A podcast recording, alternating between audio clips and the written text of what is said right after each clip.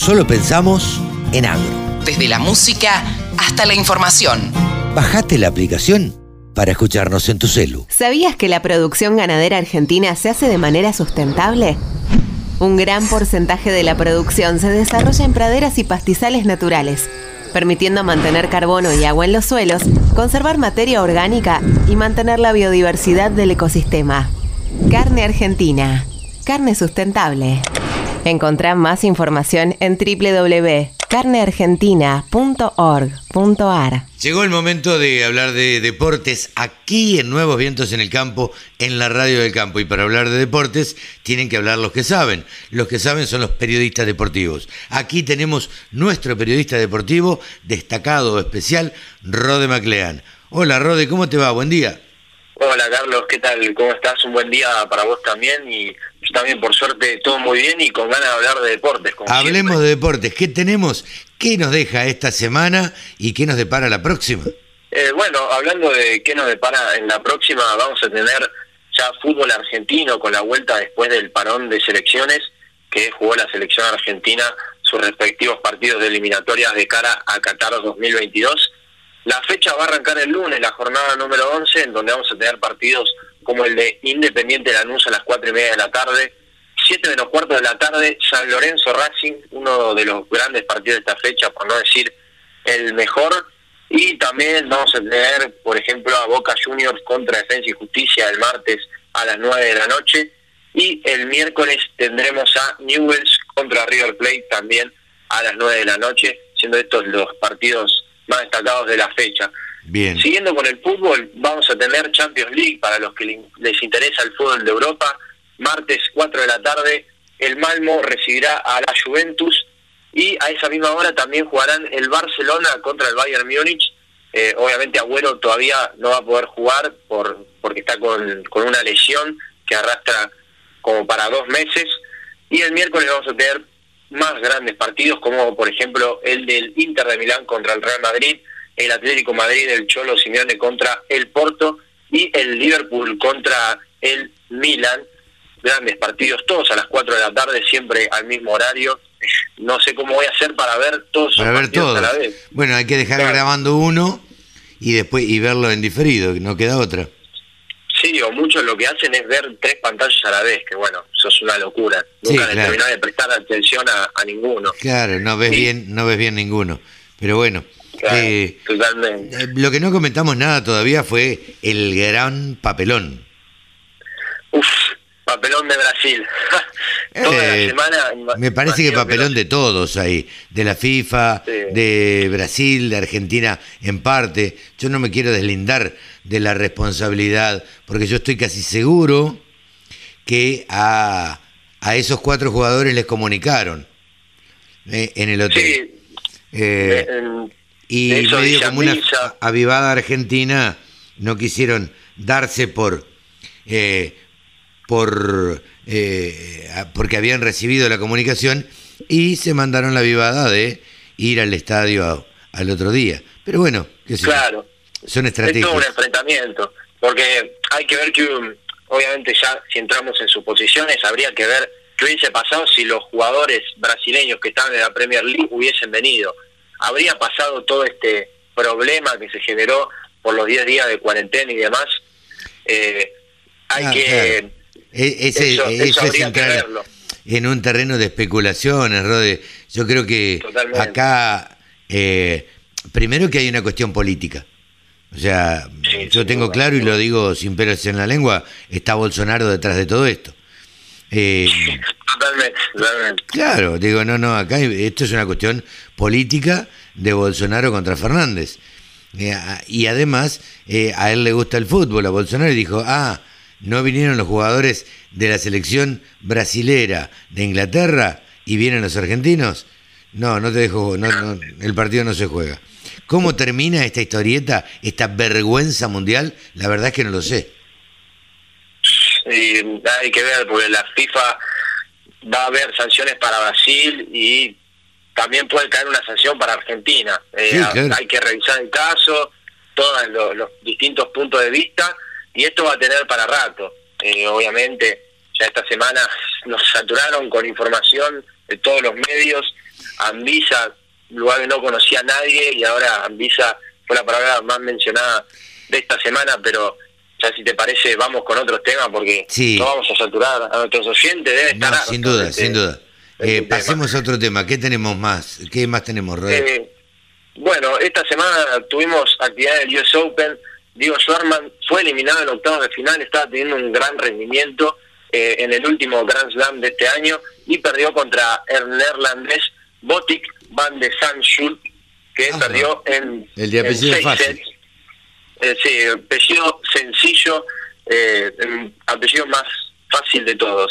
Le ganó en 5 sets, 6-3, 6-4, 5-7, 5-7, 6-1. Una lástima para el Peque Schwarzman. Y eh, ahora tenemos las semifinales entre el canadiense Auger Aliasim contra David Medvedev y Novak Djokovic contra Zverev. Novak Djokovic, que es el gran favorito a llevarse el último Grand Slam de este año. Así que vamos a ver qué ocurre en los encuentros de semifinal.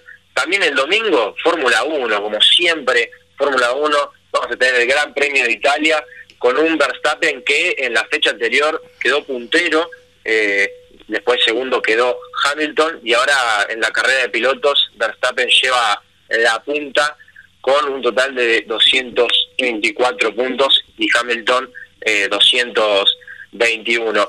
Ah, una cosa del US Open que me olvidé de comentarte, Carlos. Eh, pudimos ver a Juan Martín del Potro, fue invitado por la por la organización para hacer un pequeño peloteo con el estadounidense John McEnroe, que supo ser número uno eh, en lo que fue su carrera. Y eh, también del Potro dio notas y estuvo colaborando en los partidos y contó que él espera estar para el año que viene en el US Open, está anticipando su vuelta a las canchas. Recordamos que el Potro hace tres años que no juega de manera profesional, ya que arrastra una lesión en su rodilla que eh, lo molestó durante toda su carrera. Así que sería muy lindo volver a verlo en las canchas el año que viene y sobre todo en el US Open. sí, sin duda. Me parece que ya me parece que ya está grande para lo, competitivo de, que está hoy el US Open. Sí, total, totalmente, pero eh, evidentemente no abandona por nada en el mundo, ya son tres años que se está recuperando, eh, con idas y vueltas, eh, con altibajos, pero sin duda es un tipo muy terco en el sentido bueno de la palabra, porque sin duda lucha por lo que quiere, a pesar del tiempo que le conlleva eh, ya son tres años. Eh, después, con otra noticia, una noticia muy fea, eh, la selección femenina de hockey consiguió hace poco la medalla de plata en los Juegos Olímpicos y Sofía Macari, una de las jugadoras, le robaron su medalla olímpica, además de que le robaron, le robaron el auto y su celular. esto en Escobar la asaltaron dos hombres armados y detuvieron a uno de ellos. Parece que es un menor de edad que no está dispuesto a confesar dónde está la medalla olímpica. Eh, Sofía en sus redes sociales comentó lo, lo que sucedió y está pidiendo una colaboración para que se difunda esta noticia y que ayuden a, a encontrar la medalla olímpica. Dice que es lo único que le importa, que no le importa el auto ni el celular, ella quiere conseguir la medalla. Sí, claro. Es una, una lástima. Eso no lo va a poder recuperar nunca. Claro, totalmente. Y además una medalla olímpica que muy pocos deportistas lo consiguen y, que se la hayan robado sin duda es, una pena. Es una lástima que tenga que suceder esto en Argentina. Rode, eh, eh, ¿alguna otra información nacional o internacional de actualidad? No, ninguna. Eh, ya, ya pasamos al perfil, si te parece. Pasemos al perfil. Creo que preparaste a la tigresa Acuña, ¿puede ser? Exactamente. Vamos, contanos la historia. A la tigresa Marcela Acuña, que tuve oportunidad de hablar con ella el año pasado, una entrevista en un programa de radio que yo salía, y eh, la tigresa Acuña, que para quienes no sepan, una boxeadora histórica eh, femenina, que es un ejemplo para muchas mujeres, ya que fue la pionera eh, de lo que es el boxeo femenino en la Argentina. Nació 16 de octubre del año 1976 en la ciudad de Formosa, Empezó eh, haciendo karate, esto es un dato interesante, eh, empezó haciendo karate y de hecho a los 14 años fue campeona sudamericana de karate. A los 12 ya era cinturón negro y eh, después, bueno, dejó el karate ya que quedó embarazada eh, de su hijo que tuvo con Ramón Chaparro, quien fue su primer entrenador de boxeo cuando ella tenía siete años de edad. Después, luego, se consagró como una boxeadora espectacular y su primera pelea fue el 5 de diciembre del año 1997 contra Christy Martin por el título mundial del Consejo Mundial de Boxeo y lamentablemente perdió en las tarjetas, pero eh, el público quedó muy contento con su desempeño e incluso habían declarado que había sido injusto el fallo de los jueces. 28 de abril de 2001, ella pelea contra Yamilia Lawrence en Buenos Aires, siendo así la primera pelea profesional de boxeo femenino en nuestro país. Es por eso que Marcela Acuña es tan importante para el boxeo femenino, es una pionera directamente. El 19 de enero del año 2002, Marcela luchó por el título nacional de boxeo femenino, en donde venció por nocaut a los 15 segundos del primer asalto a Patricia Quirico. Una locura, a los 15 segundos. 15 segundos. Tres piñas. 15 segundos nocaut. terrible. Tres piñas. exactamente.